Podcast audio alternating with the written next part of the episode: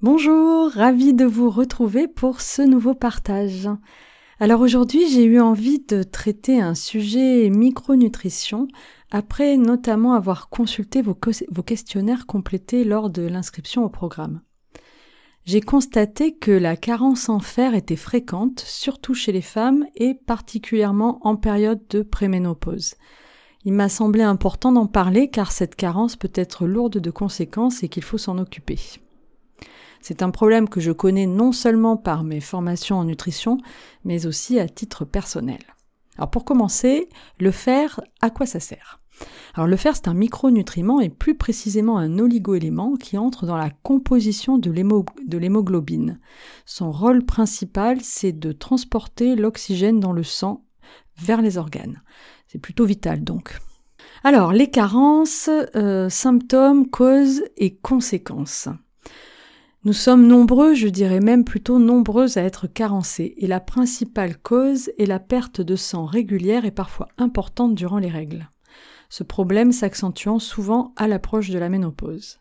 Mais d'autres causes de, la carence en fer existent.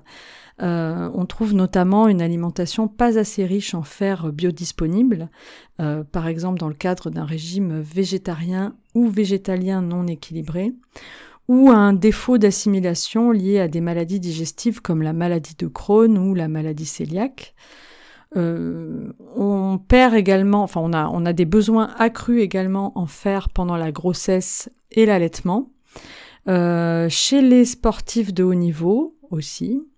Et puis les personnes âgées, les enfants en croissance ont également des besoins très importants en fer.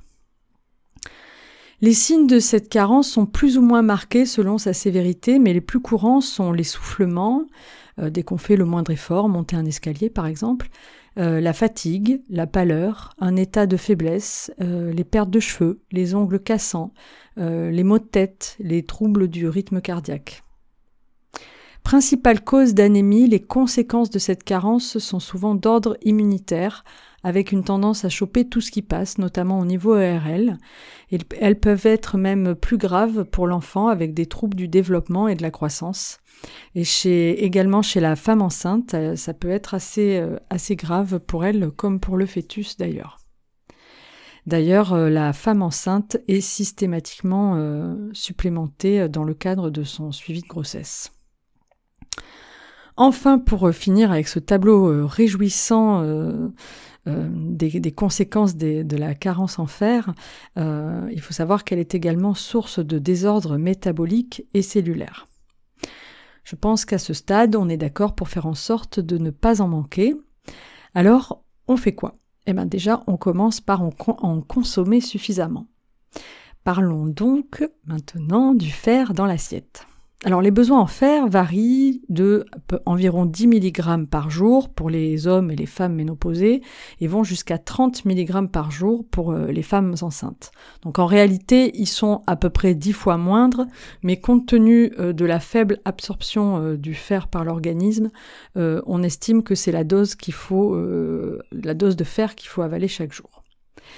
Mais où est-ce qu'on le trouve ce fer? Alors déjà, pour commencer, il existe deux types de fer et on les trouve pas euh, forcément au même endroit. Il y a le fer qu'on appelle héminique, que l'on trouve euh, dans les produits d'origine animale. C'est le fer le mieux assimilé par notre organisme. Euh, on en assimile à peu près 25% de ce qu'on consomme.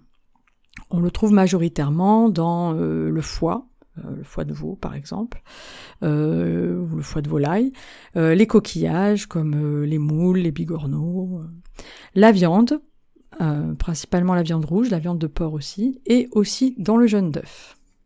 Mais il existe un autre type de fer, le fer non héminique, qui lui est d'origine végétale et qui est beaucoup plus faiblement assimilé par notre organisme, à seulement environ 10% en moyenne. On le trouve en particulier dans les légumineuses comme les lentilles ou les pois chiches, dans les algues, avec une mention spéciale pour la spiruline très riche en fer, dans les légumes verts, même si les épinards de Popeye sont un mythe, une faute de frappe d'une secrétaire serait à l'origine d'une croyance tenace sur la richesse en fer des épinards. On en trouve également dans les oléagineux comme les amandes, les pistaches, mais aussi dans le soja ou le quinoa. Donc maintenant qu'on a vu euh, comment augmenter la quantité de fer euh, consommé, euh, voyons maintenant comment limiter les fuites et optimiser son assimilation. Alors quelques astuces en fait sont à connaître pour améliorer son statut en fer de façon tout à fait naturelle. La première, il faut consommer tout ce qui est thé, café, chocolat à distance des repas.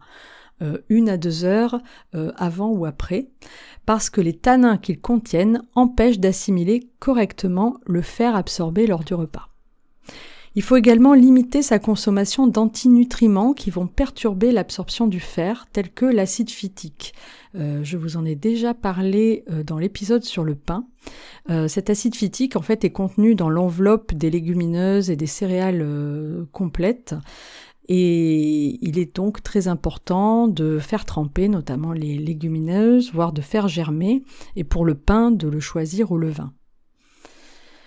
Il faut également manger des produits riches en vitamine C en même temps que ceux riches en fer, car la vitamine C permet de mieux assimiler le fer. Donc euh, par exemple le persil, les poivrons, les agrumes, les kiwis. Donc il suffit de parsemer un petit peu de persil frais ou un petit jus de citron euh, fraîchement pressé euh, sur son assiette pour potentialiser l'assimilation du fer. Il faut également euh, s'assurer d'une consommation suffisante d'aliments riches en vitamines du groupe B, qui améliore également son, assimilation. Donc ces vitamines, on les trouve dans les viandes, les poissons, les œufs, les légumineuses, les céréales, les oléagineux.